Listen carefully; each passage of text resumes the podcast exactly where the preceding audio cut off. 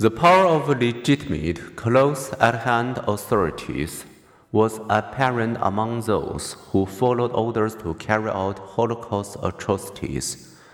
While obedience alone does not explain the Holocaust, in which anti Semitic ideology also played a role, it was a significant can factor in the summer of 1942.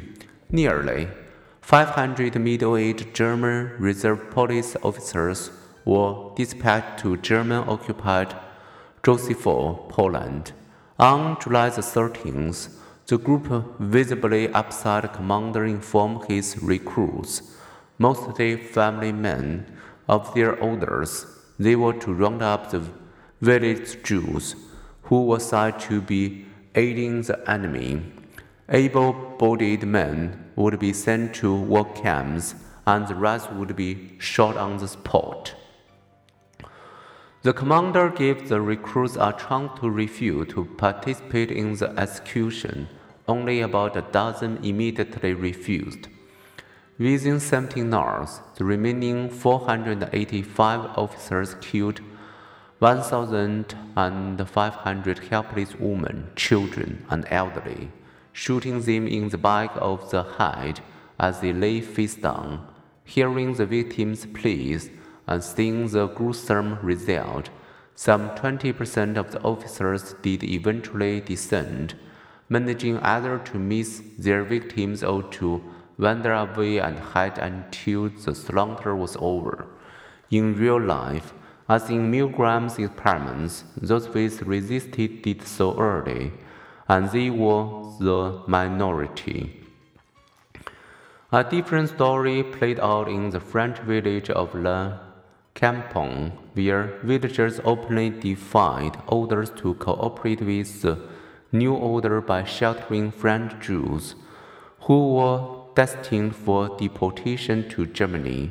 The villagers' Protestant ancestors had themselves been persecuted, and their pastors taught them to resist whenever our adversary will demand of us obedience contrary to the orders of the gospel ordered by police to give a list of sheltered Jews. The head pastor modeled defense I don't know of Jews, I know no of human beings, without realizing how long and terrible the war would be, or how much punishment and poverty they would suffer. The resistor made an initial commitment to resist, supported by their beliefs, their role models, their interactions with one another, and their own initial acts. They remained defiant to the war's end. Lest we presume that obedience is always evil and resistance is always good. Consider the obedience of British soldiers who, in 1852, were traveling with civilians aboard the steamship Birkenhead as they neared their South African port. The Birkenhead became impaled on a rock to calm the passengers and permit uh, an orderly exit of civilians on the three available lifeboats. Soldiers who were not assisting the passengers or walking the palms lined up at parade rest. Steady men set her officer as the lifeboats pulled away. Heroically, no one frantically rushed to claim a lifeboat seat as the boat sank or were plunged into the sea, most to be drowned or devoured by sharks.